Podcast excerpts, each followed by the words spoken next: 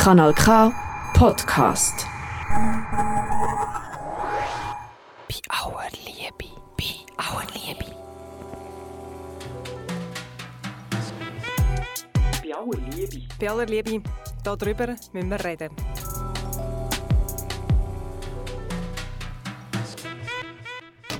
Der Robert und der Papa haben heute frei. Ich backe einen Kuchen, einen riesengroßen Kuchen. Du bist zum Kuchenessen eingeladen worden, Papa, und alle Kuscheltiere sowieso. Zuerst schreiben wir ein paar Einladungskarten. So macht man das bei einem grossen Kuchenfest, sagt Robert. Glänzig sind sie, wild abenteuerlich und fantasievoll farbig.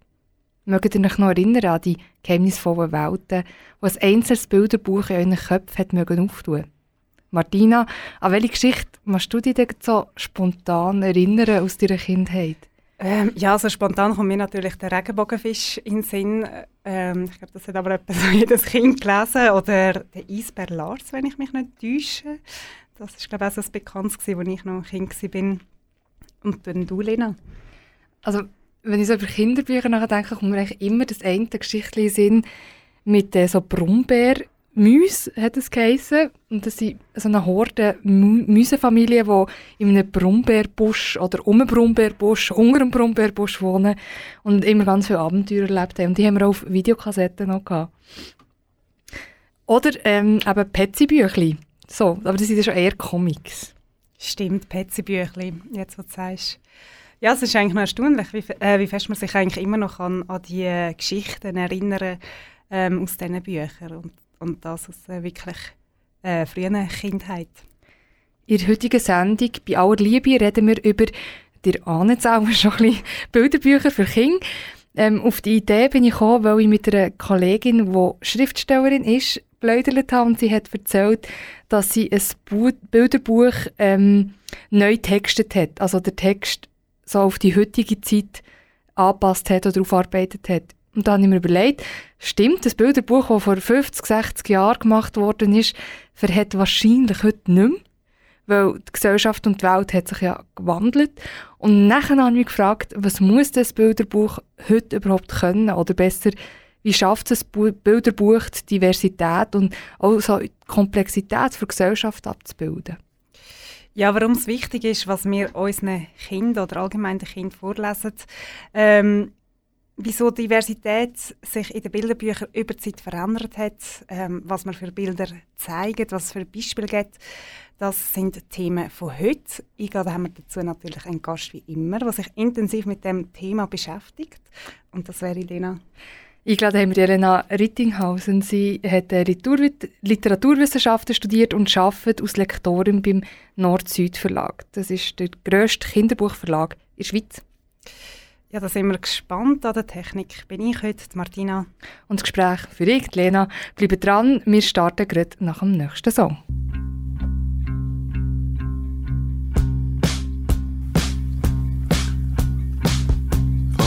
June 1912. I woke up feeling sprightly. Woke out of bed, thought, Mama, you done me proud. Looked over the kitchen sink, thought, wow, that's my house. I paid the mortgage, it's mine. Got up, a cup of coffee, went down nice to now. Made me feel a bit moody. Then I stood up straight and proud, I knew I was a man. Thought, Mama, you done me proud. Here comes a cocaine man. Here comes a night.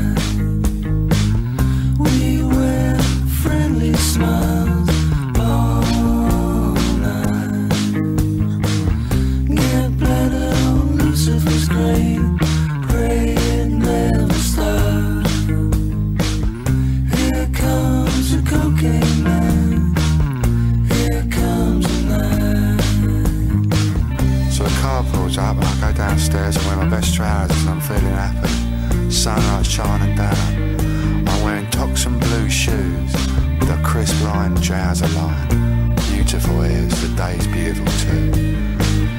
Here comes a cocaine man.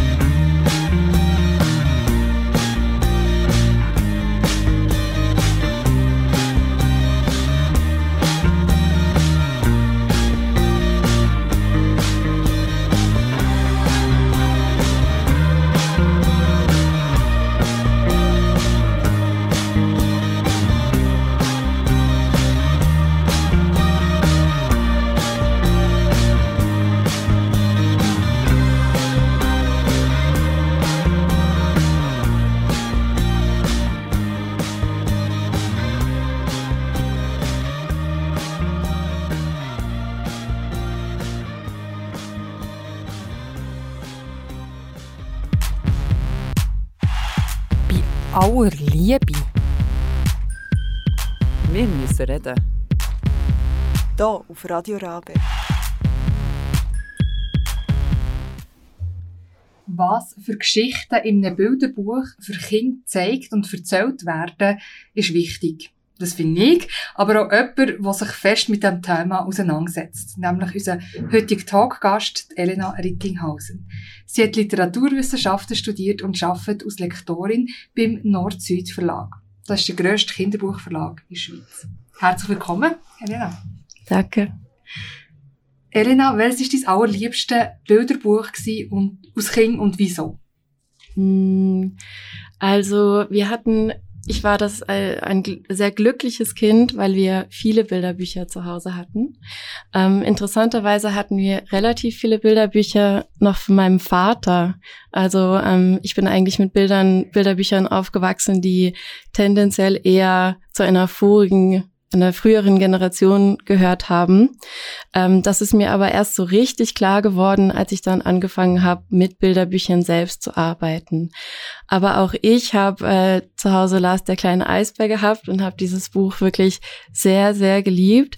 Und ich bin dann auch mal schauen gegangen.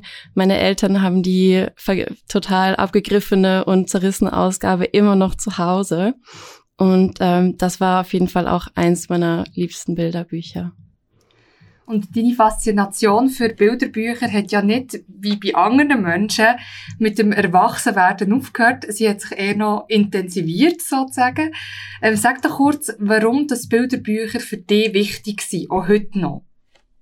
Ähm, Es gab bei mir auch eine relativ lange Pause, muss ich sagen. Also nachdem ich selbst aus dem Bilderbuchalter draußen war, haben mich Bilderbücher eine Zeit lang nicht mehr so sehr interessiert. Und das kam dann eigentlich erst, als ich angefangen habe, eben als Lektorin für Bilderbücher zu arbeiten. Und ich gebe auch zu, dass ich anfangs so ein bisschen die Überheblichkeit der Menschen, vieler Menschen aus der Belletristik hatte, zu denken, na ja, also ein Buch mit äh, 200 Wörtern, wie anspruchsvoll kann das schon sein? Und ich habe dann aber sehr schnell gemerkt, es ist verdammt anspruchsvoll. Ähm, schon allein deshalb, weil wir ja zwei Ebenen haben, auf denen wir Geschichten erzählen. Wir haben einmal die Textebene, aber viel wichtiger ist eigentlich die Bildebene, ähm, weil dort alle Details eigentlich gezeigt werden. Also äh, der Text kann minimal sein. Es gibt auch Bilderbücher, die ganz ohne Worte auskommen. Und trotzdem werden da doch komplexe Geschichten erzählt. Und äh, vor allem, wenn man auch ein bisschen anfängt zu spielen mit diesen zwei Ebenen, der Text- und der Bildebene, dann können da wirklich sehr interessante Sachen entstehen. Also die können sich ja zum Beispiel auch widersprechen oder sollen sich vielleicht sogar ein bisschen widersprechen, diese zwei Ebenen. Und das fasziniert mich wirklich äh, nach wie vor, also auch nachdem ich das ein paar Jahre gemacht habe. Dass es wichtig ist, was für Geschichten in einem Bilderbuch für Kinder gezeigt und auch erzählt werden, da sind wir uns, glaube ich, einig. Aber wieso ist es wichtig? Jetzt für all die, die sich noch null Gedanken zu diesem Thema gemacht haben, warum ist das wichtig? Mm, es ist deshalb wichtig, weil Geschichten oder wie man äh, in der Erwachsenenwelt oft sagt, Narrative ähm, sehr machtvoll sind. Also ähm, narrative Geschichten prägen uns wirklich von äh, Kindesbeinen an und deshalb die Geschichten, die wir erzählen, die wir vorlesen, die wir vielleicht dann später selbst lesen, die prägen unsere Sicht auf die Welt und die prägen vor allem auch unsere Sicht auf uns selbst. Und ich kann das aus eigener Erfahrung sagen, so wie wahrscheinlich alle, dass ich ähm, natürlich immer nach Identifikationsflächen suche, auch in Geschichten, denn die bergen ja wahnsinnige Potenziale dafür, was wir vielleicht sein könnten irgendwann. Ähm, oder sie zeigen zumindest, ja, sowas wie Alternativen auf. Sie zeigen andere Existenzformen auf, die uns sonst vielleicht nicht begegnen. Also man kann ja in Büchern um die ganze Welt reisen und spannenden Menschen begegnen. Und dabei lernen wir ganz viel über uns selbst. Und es ist wirklich ein bisschen wie ein auf der einen Seite ein Tor in eine andere Welt, aber andererseits auch ein Spiegel, den wir uns vielleicht vorhalten. Und natürlich insbesondere bei Bilderbüchern, weil dort eben einerseits dadurch, dass der Text so minimal ist, wird ähm, oder die und auch die Geschichten so kurz, es gibt einen Erzählstrang, bleibt vieles ungesagt, aber gegenüber einem literarischen Text, der nur mit der Textebene arbeitet, wird dann doch vieles explizit. Also dadurch, dass die Bilder in allen Details, also man sieht dort alle Farben, man sieht alle Größenverhältnisse, ähm, die ganze Umgebung. Es ist wahnsinnig viel äh, Information in den Bildern drin, die wir in einem rein geschriebenen Text, in einer Geschichte ähm, vielleicht gar nicht erfahren würden. Und ähm, deshalb äh, ist es, also zum Beispiel andere ähm, Lebenssituationen in einem Bilderbuch zu sehen, äh, zeigt einem Kind, hey, auch das äh, existiert. Oder ähm, eben ein Held, eine Heldin, die sich auf eine bestimmte Art verhält. Ähm, das vermittelt, hey, ähm, es ist okay, so zu sein. Und ähm, du musst dich nicht in Frage stellen oder du musst dich nicht verstellen, um irgendwie vorgefertigten Rollenbildern zum Beispiel zu entsprechen. Das geht eigentlich schon in die nächste Frage, weil der Fokus vom heutigen Gespräch ist ja unter anderem auf Diversität. Nicht nur, warum Bilderbücher, also Geschichten wichtig sind, die wir sehen und hören, sondern auch, warum Diversität wichtig ist. Über das wollen wir reden. Und vielleicht müsstest du zuerst einmal definieren, was bedeutet Diversität einem Kinderbuch? Das ist ja nicht einfach, bedeutet ja nicht einfach etwas. Ja, Diversität im Bilderbuch, da unterscheidet sich die Definition vielleicht nicht sehr stark äh, von der Definition in der Gesamtgesellschaft. Also die Geschichten, die wir in Bilderbüchern erzählen, ähm, die sind ja in der Gesellschaft angesiedelt und wir haben ja beobachtet, dass sich das äh, Schlagwort Diversität auch wandelt im Lauf der Zeit. Es kommen immer neue Aspekte dazu. Also ähm, man kann anfangen damit zum Beispiel zu sagen, wir möchten gerne keine stereotypen Rollenbilder über Mädchen und Jungs mehr vermitteln. Oder dann kann man weitergehen und sagen, ähm, wir brechen auf, dass äh, jede Familie aus Mutter, Papa und einem Kind besteht, ähm, sondern verschiedene Familienkonstellationen zu zeigen. Ähm, man kann auch äh, Kinder und Erwachsene mit ganz verschiedenen äh, Hautfarben zeigen oder auch ähm, Handicaps können gezeigt werden in den Bildern und die müssen auch gar nicht unbedingt thematisiert sein, sondern die können auch einfach auf der Bildebene stattfinden und die Geschichte muss sich aber gar nicht darum drehen. Und dann gibt es natürlich auch die Ebene der Künstlerinnen und Künstler, mit denen wir zusammenarbeiten, die ähm, zum Glück ähm, im Bilderbuch, weil es so gut reist, weil der, der Text ist so kurz und die Bilder reisen sehr gut, sage ich immer. Ähm, dadurch ist es möglich, mit auch Menschen aus ganz verschiedenen Kulturen äh, zusammenzuarbeiten, die dann jeweils ihren eigenen Blick auf die Dinge mit, mitbringen. Also, genau, es gibt ihren Steg von dem Bilderbuch, ähm, verschiedenste Akteurinnen. Eine davon bist du als Lektorin. Und die anderen, wie du jetzt schon gesagt hast, gibt es ja die, die, zeichnen oder die, die, den Text machen. Ähm, Wie sieht so ein Prozess von so einer, von so einer Entstehung von einem Bilderbuch aus? Eigentlich jetzt auf, mit dem Hinblick auf Diversität. Mhm. Also der Prozess, ähm, die Entstehung eines Bilderbuchs ist wirklich jedes Mal anders. Da gibt es kein äh, Schema F, nach dem wir agieren. Und deshalb ist es auch so interessant. Hm, Wir bemühen uns einfach, während das Bilderbuch entsteht, das sind ja ganz, ganz viele Schritte. Also am Anfang steht vielleicht ein Text, dann äh, gibt es ein Storyboard dazu. Das heißt, das ganze Buch wird mal, das sind in der Regel 32 Seiten, das Buch wird skizziert. Wir sehen die Handlung und äh, in den Skizzen und wie sie mit dem Text zusammenläuft. Und dann später werden die Bilder ausgearbeitet und das Layout gemacht. Das heißt, es gibt äh, von Anfang an viele Stellschrauben, an denen man drehen kann. Also schon wenn der Text kommt, kann man sich fragen, hey, was wird da eigentlich transportiert? Ähm, gibt es da ähm, vielleicht Dinge, die wir schwierig finden? Können wir, ja, ähm, können wir vielleicht ein Detail verändern, um etwas Diversität ähm, in das Buch reinzubringen? Ähm, Wie war es zum Beispiel? Was wäre so ein Detail? Mm, Also wir haben ein Buch, in dem ähm, das heißt Peace und äh, dort gibt es zum Beispiel ein Kind, was eine Brille trägt und das findet auch nur auf der Bildebene statt und ähm, also wenn ich Kinder sehe, dann haben ziemlich viele von denen Brillen und im Bilderbuch, also zumindest zu meiner Zeit, gab es keine Kinder mit Brillen. Das war nicht. Man sagt ja auch nicht per Zufall, dass äh, eine Bilderbuchwelt, also man will im Bilderbuch natürlich schon immer irgendwie eine heile Welt darstellen, aber ähm, also eine Brille ist ja auch wirklich nichts irgendwie Schlimmes oder so, sondern das ist der fast schon der Normalfall, dass wir alle Brille tragen. Und deshalb gibt es da so eine Disparität zwischen der Wirklichkeit und dem, was im Bilderbuch gezeigt wird. Und darum geht's eigentlich am Ende, dass man sich ein bisschen dem dem annähert, also auch die Realität darzustellen auf eine Art. Ja.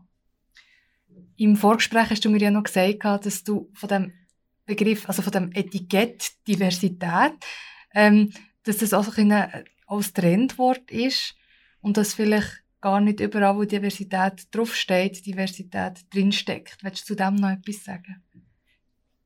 Ja, das ist ein wahnsinnig schwieriges Thema. Also ähm, da muss man sich auch laufend selbst hinterfragen. Das ist wirklich wichtig, auch bei dem Job, den wir machen. Wir arbeiten ja mit den Künstlerinnen und Künstlern eng zusammen und äh, müssen uns als Verlag immer wieder selbst hinterfragen, auch ähm, unsere Vorprägung.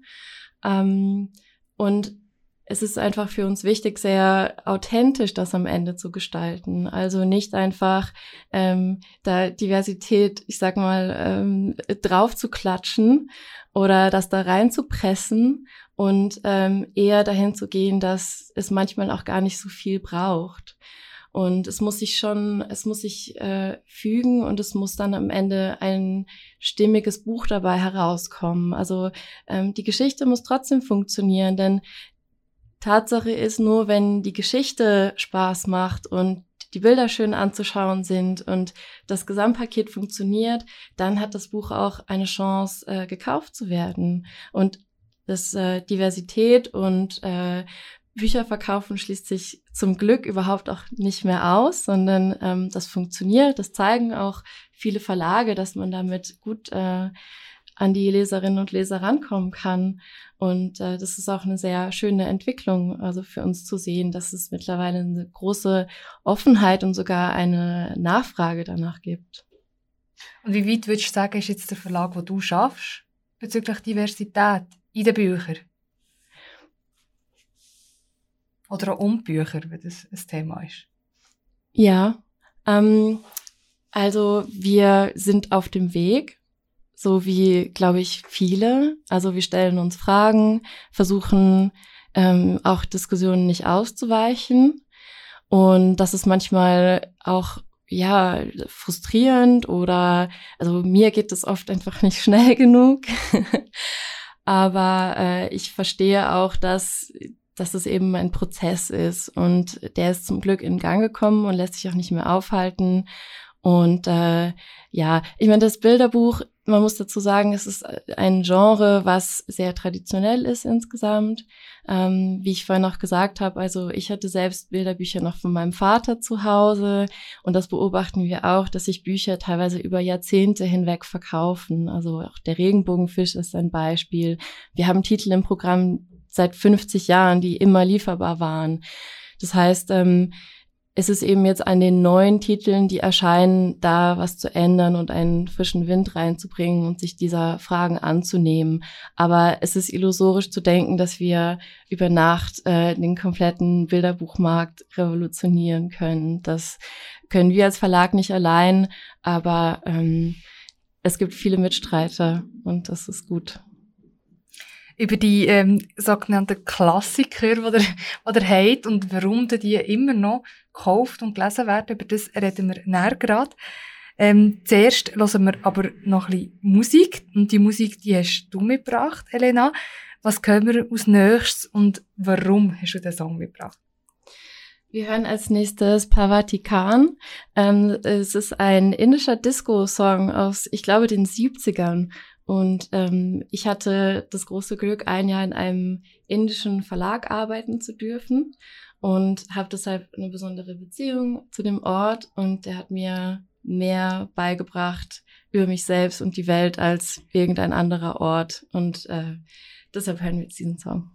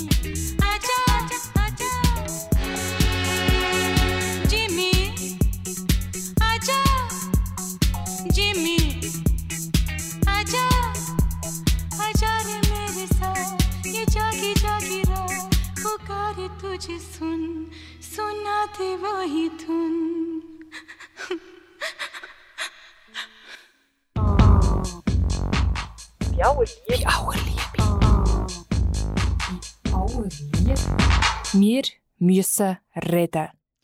Willkommen zurück, da ist Sendung bei aller Liebe. Wie immer haben wir einen Gast im Studio, Elena Rittinghausen. Sie hat äh, Literaturwissenschaften studiert und arbeitet als Lektorin beim Nord-Süd-Verlag. Das ist ein Schweizer Kinderbuchverlag.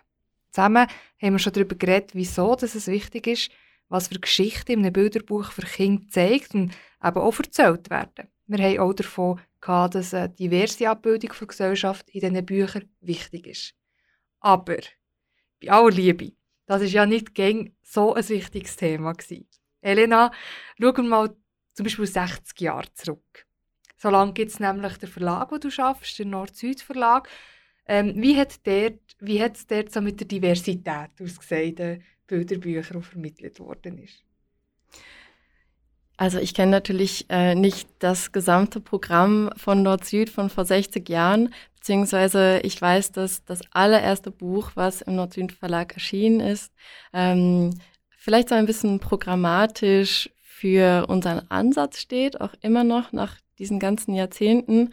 Äh, es ist im Prinzip eine anti-autoritäre Geschichte. Es geht um einen Clown, der Nein sagt und sich verweigert und aus dem ganzen Zirkusbusiness aussteigt und seinen eigenen Zirkus gründet mit den ganzen anderen äh, Tieren, die auch keinen Bock mehr haben, auf Befehl irgendwie hochzuspringen und Kunststücke zu machen. Und äh, diese Geschichte haben wir jetzt auch nach 60 Jahren nochmal neu aufgelegt mit neuen Illustrationen. Und ich würde sagen, ja, da, also das war sicher nicht divers in dem Sinne, wie wir das heute vielleicht verstehen, aber immerhin zeigt es äh, Handlungsalternativen auf zu immer einfach das machen, was von einem erwartet wird. Also ist quasi schon fast ein Positivbeispiel für die Zeit. Ist aber nehme ich an, wie nicht die Regel gewesen, vor 60 Jahren oder täusche ich mich da? Nein, das war sicher nicht die Regel. Also die, ähm, ja, ähm, die Awareness, also die, das Bewusstsein darüber, was für eine krasse Wirkung, bleibende Wirkung ähm, Bilderbücher haben oder insgesamt Kinderliteratur hat, ähm, die hat sicher zugenommen im Laufe der Zeit. Und es gibt sicher auch Bücher, die man heute nicht mehr so machen würde. Es gibt ja auch äh, regelmäßig Debatten darüber, ob Texte zum Beispiel angepasst werden sollen, weil bestimmte Begriffe heute einfach nicht mehr gehen. Und also allein, dass diese Debatte geführt wird, ist schon ein großer Gewinn. Und äh, ja, davon sind wir natürlich auch nicht frei.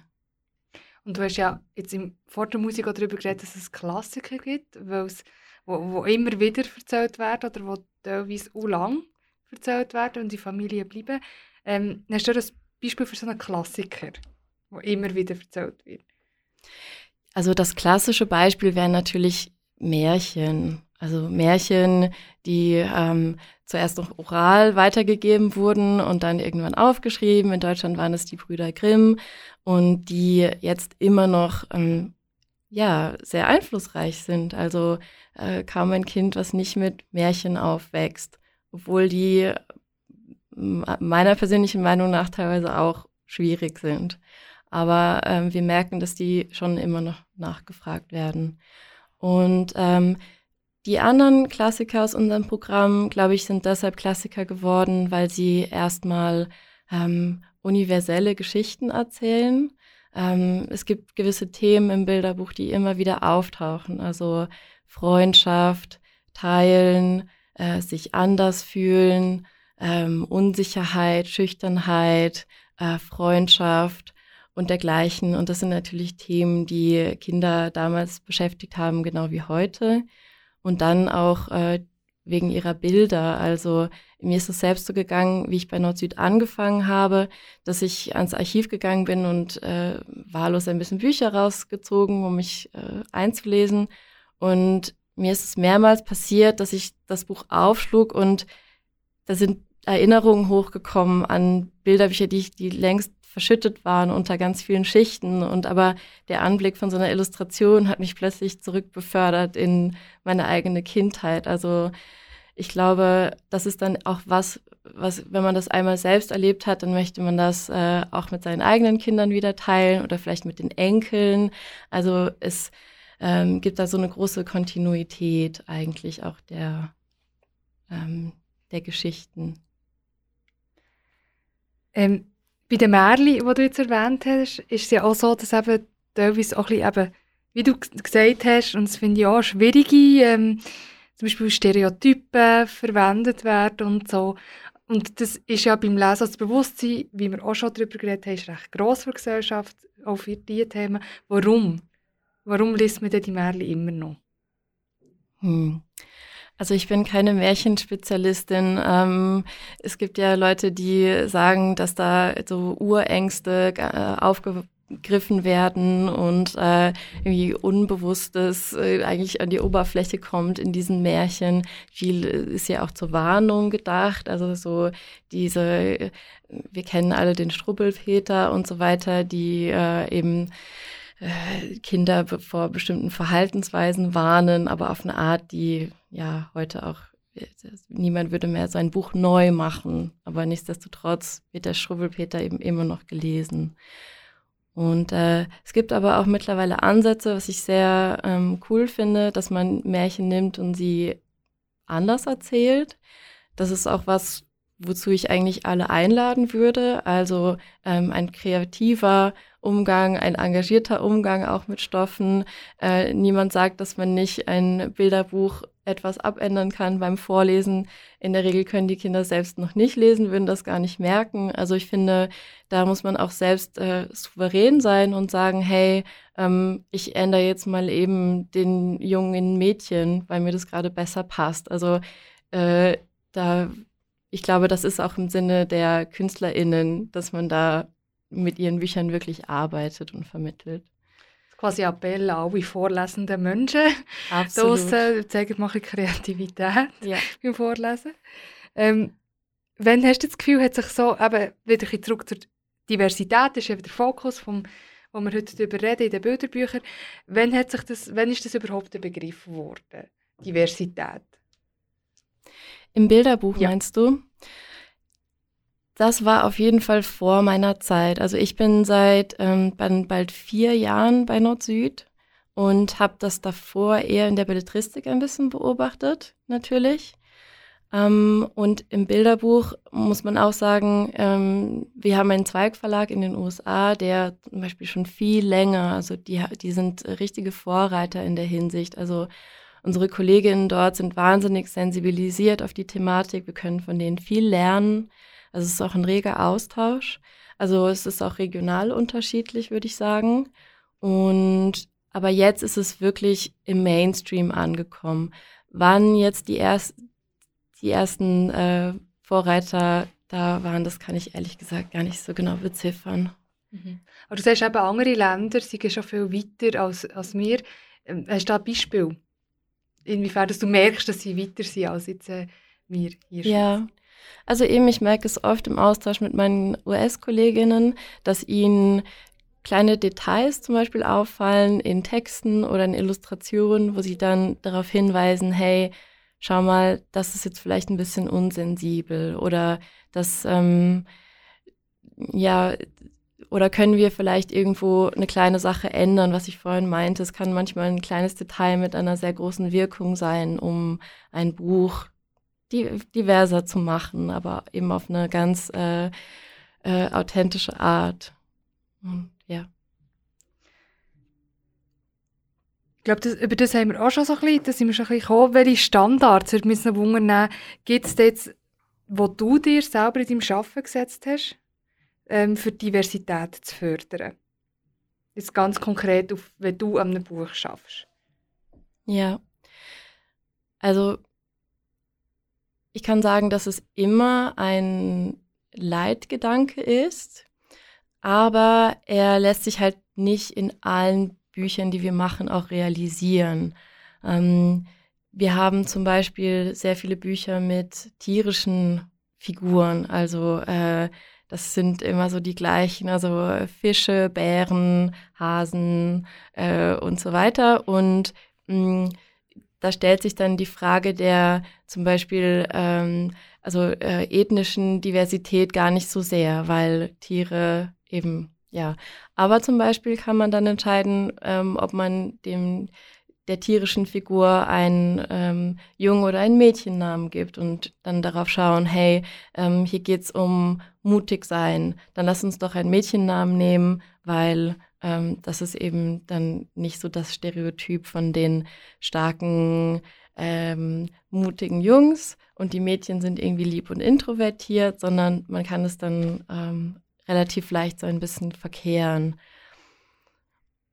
Ja, also es ist wirklich immer ein, im Hinterkopf zumindest, oft wird auch ganz explizit darüber geredet. Ähm, ich habe ein Herzensprojekt, das ist eben, da haben wir einen Text angeboten bekommen von einer indischen Autorin. Und äh, mir war es dann ganz wichtig, dass wir auch eine indische Illustratorin für diesen Text suchen. Und das hat nach ein bisschen äh, Recherche auch wirklich geklappt und ich bin super happy mit dem Ergebnis. Und äh, ja, also es geht viel mehr, als man auch manchmal denkt. Also eben wieder auf ganz verschiedensten Ebenen findet die Diversität statt.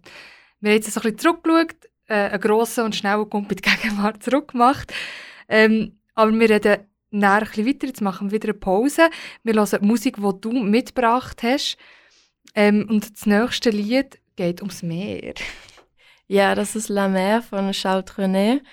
Und das habe ich einfach deshalb mitgebracht, weil es mir ein Mensch geschickt hat, der mir viel bedeutet.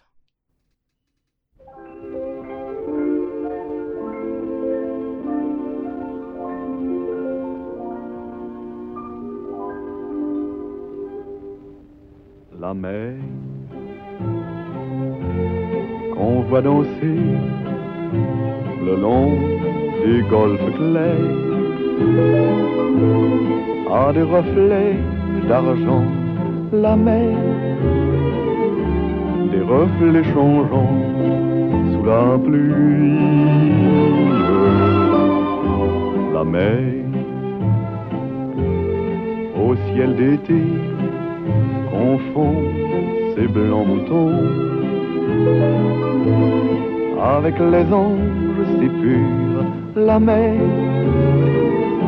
bergère d'azur infinie. Voyez près des étangs ces grands roseaux mouillés. Voyez blancs et ces maisons rouillées. La mer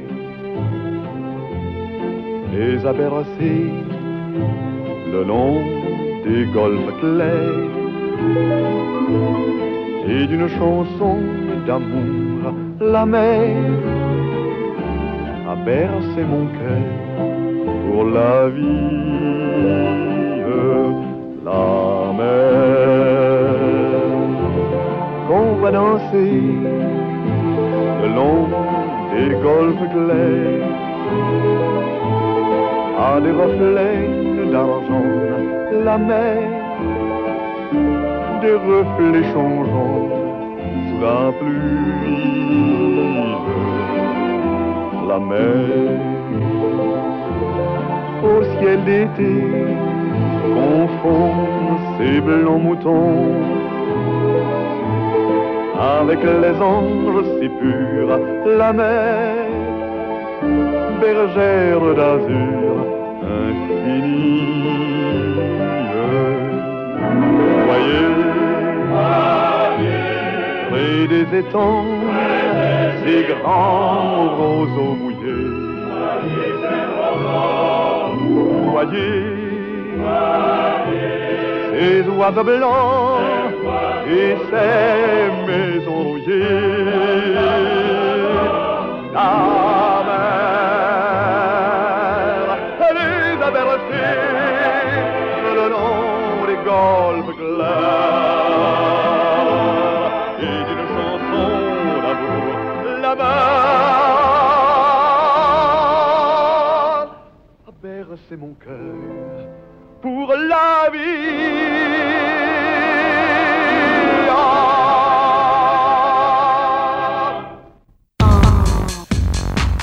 Blaue Liebe. Blaue Liebe. Blaue Liebe. Wir müssen reden.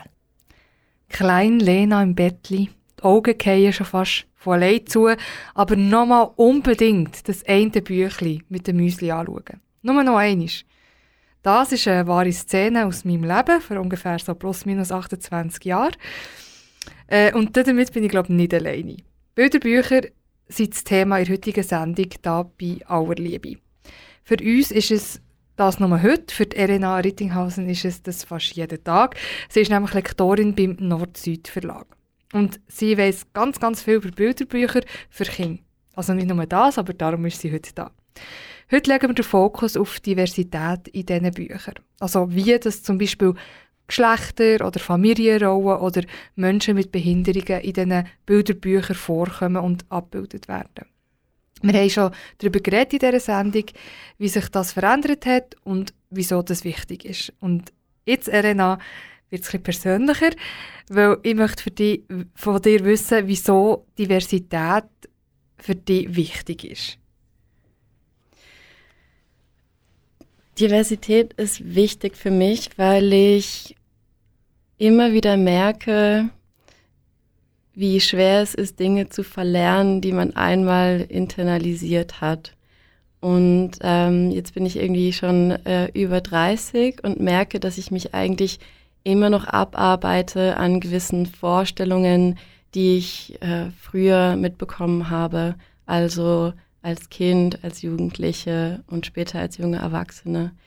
Und ich fände es mega schön, wenn Kinder oder wenn, wenn Menschen es in Zukunft etwas einfacher damit hätten. Also wenn sie nicht mit äh, solchen Stereotypen, Erzählungen erst äh, konfrontiert werden würden und äh, sich ja das zu eigen machen, um es dann mit mühsamer Arbeit wieder aus sich herauszubekommen. Also das ist eigentlich mein Anliegen, so ein bisschen, dass es vielleicht Kindern in Zukunft einfacher gemacht wird, ähm, sich frei von gerade, also ich meine, in meinem Fall als Frau rede ich eben, also geht es mir hauptsächlich um, um Gender-Stereotypen. Ähm, aber ich erinnere mich zum Beispiel auch, dass in meinen Bilderbüchern früher natürlich, äh, die waren sehr weiß und sehr, ja, homogen. also genau das Gegenteil von bunt eigentlich, ja. Und über das habe ich dich auch gebeten im Vorfeld zu dieser Sendung nachzudenken, welche Bilderbücher dass dir so in den Sinn kommen, wenn du deine Kindheit denkst. Und, und jetzt möchte ich gerne wissen, ja, welche sind das und was für Gefühl hast du jetzt ganz unkritisch, wenn du an die Bilderbücher denkst? Also die Bilderbücher, die noch aus der, ja, eben vorigen Generation kommen, äh, denen gegenüber habe ich mittlerweile natürlich eine von Fall zu Fall, aber doch recht äh, kritische Haltung. Ähm, aber es gibt auch Bilderbücher aus meiner Kindheit, die sehr, sehr gut gealtert sind. Ähm, ein Beispiel äh, ist äh, Lupinchen von Binet Schröder. Ähm, das ist eine wunderbare Bilderbuchillustratorin, die kürzlich verstorben ist. Und in diesem Buch äh, geht es um das Lupinchen, ähm, so ein puppenartiges Kind. Und äh, Lupinchen ist traurig und ich erinnere mich, dass mich das als Kind sehr berührt hat zu sehen, okay, ich darf auch traurig sein. Also es wird nicht von mir erwartet, dass ich immer so äh, fröhlich durch die Gegend laufe, sondern ähm, auch ja schwere negative Gefühle haben ihren Platz. Und das Buch ist ist Jahrzehnte alt, aber es steht immer noch so für sich. Und was hast du für Beispiele von Büchern, wo du findest, ja, also, dass ich das wie gelesen habe oder vorgelesen habe, bekommen, das finde ich noch heute wie mega blöd. Mm, fällt mir jetzt so konkret gar kein Beispiel mehr ein. Also viele waren einfach ziemlich gewalttätig, aber auf so eine Art, die es nicht sehr, mh, hm, nicht sehr sensibel behandelt, sondern einfach so casually, als sei das ganz normal.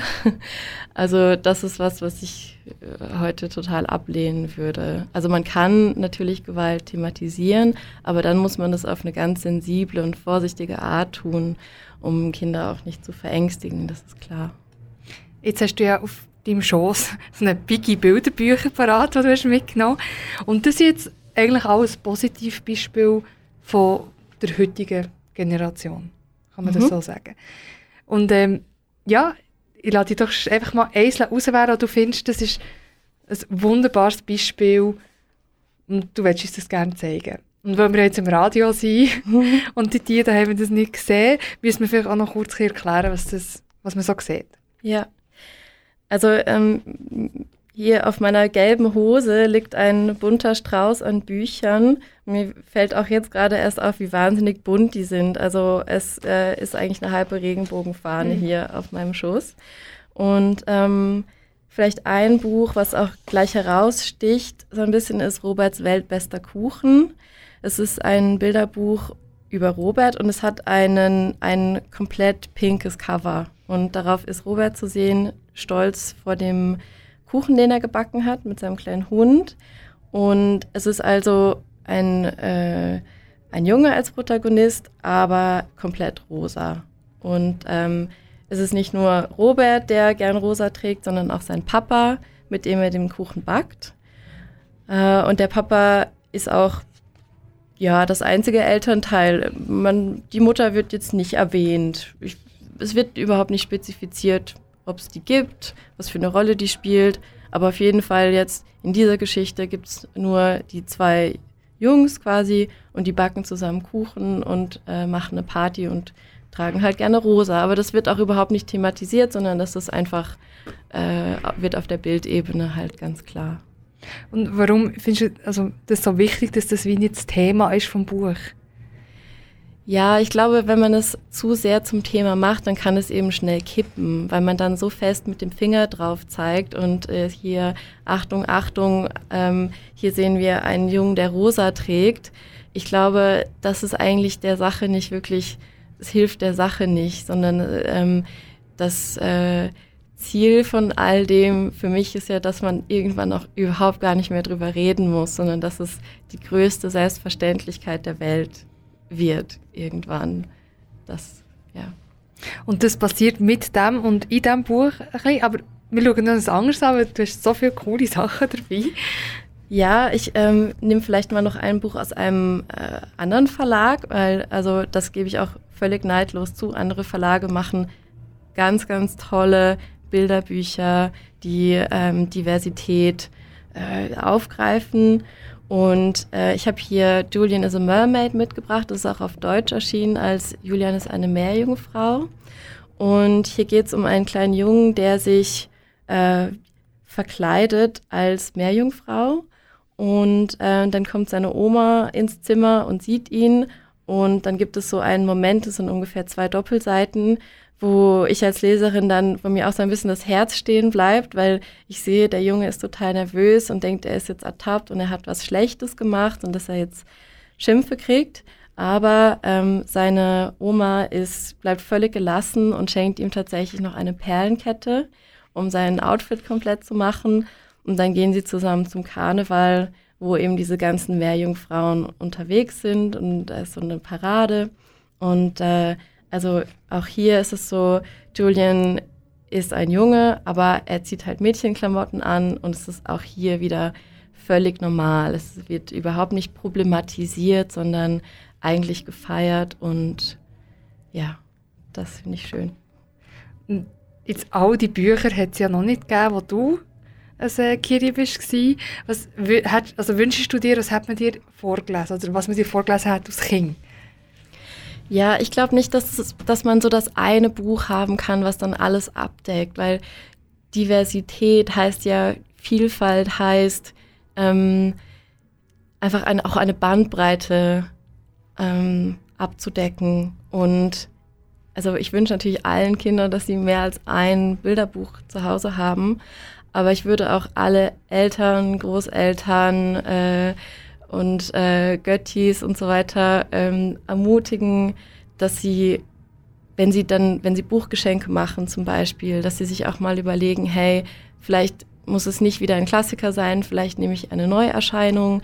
Es gibt äh, tolle Buchhändlerinnen und Buchhändler, die einen da beraten können. Äh, es gibt Blogs, Instagram-Accounts, äh, jenste mediale Kanäle, auf denen man sich auch Empfehlungen holen kann.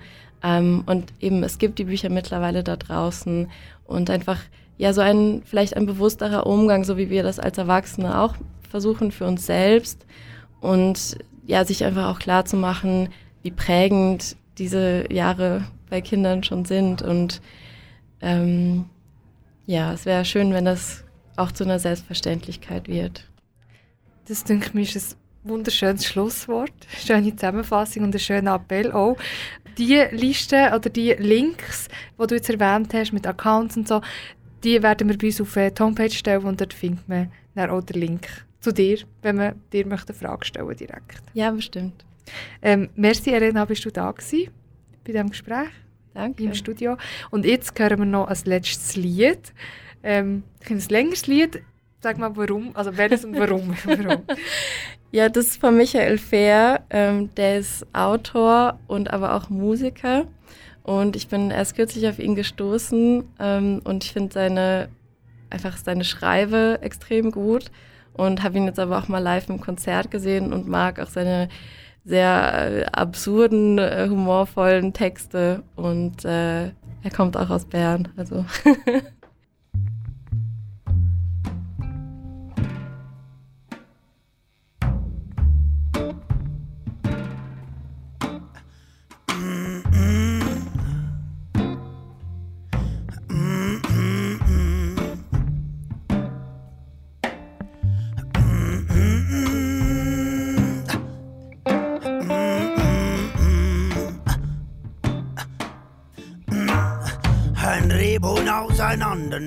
and rainbow nose and on the name and rainbow nose and on the name and rainbow nose and and rainbow nose and on the name and rainbow nose and on the name and rainbow nose and on the name and rainbow nose and on the name and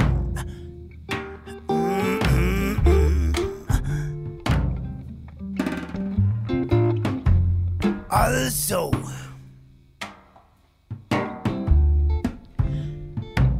Man nimmt das Rebhuhn und klemmt es zwischen den Beinen ein. Richtig fest klemmt man es ein. Du könntest es natürlich auch in den Schraubstock klemmen, dann könnte es keinen Wank mehr tun. Aber wir legen Wert auf Tradition. Mm, mm, mm. Genau, richtig, brav, macht mir Freude, mache ich. Also, man nimmt das Rebhuhn und klemmt es zwischen den Beinen ein und dann zieht man ihm den Hals lang und dann sperrt man ihm den Schnabel auf und sieht hinein. Und da unten aus der Tiefe muss heiter die Sonne herausscheinen. Siehst du, wie sie scheint? Ja, schön golden, wie sie da herausscheint, ganz schön. Und nicht nur schön, sondern gesund. Und wenn es gesund ist, dann kann man es nehmen. Dann kann man es auseinandernehmen, dann kann man es essen. Aber zuerst nimmt man den Stichel und sticht ihm von beiden Seiten die Augen aus. Mit ein wenig Übung kommen sie ganz leicht heraus. Siehst du, da haben wir sie, zwei wunderschöne Augäpfel. Die tust du separat in ein Schüsselein. In so eines, genau so eines. Da tust du sich hinein und das gibt dann ein wunderbares Dessertlein. Augencreme mit genug aufgeschäumtem Eiweiß und viel Zucker. Aber beim Dessert sind wir noch nicht. Zuerst reißt man ihm alle Fäden aus. Rupfen tut man es wie alles, was man rupfen kann. Es geht ganz leicht. Man kann die Fäden büschelweise nehmen, so. Und dann reißt man sie einfach weg. Zack. Und dann setzt man das Häutmesser hier gerade hinter dem Schnabel an und zieht schön fein durch bis zum Bürzel. Und alle zwei Finger breit setzt man wieder an und zieht durch, bis man rundherum ist. Die Hautstreifen kann man ganz leicht abziehen. Diese kann man dann an den Salat tun. Ganz etwas Feines, da ist jeder Speck und jeder Schinken gar nichts dagegen. So ein Geschmäcklein hat diese Hühnerhaut. Und dann nimmt man das Schöpfmesser. Sieh jetzt, wie das rosig ist, das Fleisch. Ui, sieh jetzt, wie das rosig ist, das Fleisch. Ui, sieh jetzt, wie das rosig ist, das Fleisch. Ui, sieh jetzt, wie das rosig ist, das Fleisch. Ui, sieh jetzt, wie das rosig ist, das Fleisch. Ui, sieh jetzt, wie das rosig ist, das Fleisch. Ui, sieh jetzt. Man nimmt das Schöpfmesser und rennt hier die Lymphe heraus. Lymphe ist das Herz vom Rebhuhn. Man muss vorsichtig sein beim Aufschneiden. Wieder mit dem Häutmesser schneidet man vorsichtig auf und legt hier diesen Rebberg frei. Siehst du jetzt die schönen Reben im Abendlicht? Dunkelgrüne Blätter, dunkelbraune Stämme und die Erde so fruchtig, so saftig und die Büschel von Trauben. Ja, hier entsteht der Traubensaft, der dem Rebhuhn durch alle Adern fließt. Uh. Und jetzt reißt man die Stämme aus. Schön unten, schön dicht am Boden, so dass keine Wurzel abreißt. Man reißt sie mit den Wurzeln aus. Und jetzt trennt man den Stamm knapp über diese Stelle, wo die Wurzeln vom Stamm in alle Richtungen gehen ab. Man kann dafür das Häutmesser brauchen. Und jetzt nimmt man die Strünke mit den Wurzeln und knetet und dreht sie, knetet und dreht sie, knetet und dreht sie, knetet und dreht, kneten und drehen, kneten und drehen, kneten und drehen, kneten und drehen, kneten und drehen, kneten und drehen, kneten und drehen, kneten ah! bis es schöne Kugeln daraus gibt. Das war es mit der Sendung «Bei aller Liebe». Wir haben mit der Elena Rittinghausen geredet. Sie ist Lektorin beim Nord-Süd-Verlag und weiss ganz viel über Bilderbücher für Kinder. Der Fokus vom heutigen Tag ist Diversität in den Bilderbüchern für Kinder. Und wenn ihr jetzt gerade eingeschaltet habt und denkt, oh, das habe ich ja voll verpasst oder um was ist da genau gegangen, dann geht auf unsere Homepage auf rabe.ch oder auch auf kanalk.ch. Dort findet ihr die ganze Sendung zum Nachhören. Und auch alle weiterführenden Links, wie wir euch versprochen haben. An dieser Stelle sind wir eigentlich fertig, aber bleibt doch noch dran und hört weiterhin Radio auf dem wunderbaren Sender. Und gleichzeitig zum Hören könnt ihr uns auch auf Facebook finden, dort euch bei äh, aller Liebe eingeben, bei aller Liebe und äh, uns liken. Das gleiche gilt natürlich auch für Instagram. Danke vielmals fürs Zuhören und bis zum nächsten Mal. Am Mikrofon verabschiedet sich die Lena. Und die Martina. Bei aller Liebe. Bei aller Liebe. Bei aller Liebe. Wir müssen reden. Bei aller Liebe. Wir müssen aller reden. Liebe. Aber wir müssen reden. Das ist ein Kanal K Podcast. Jederzeit zum Nachhören auf kanalk.ch oder auf deinem Podcast App.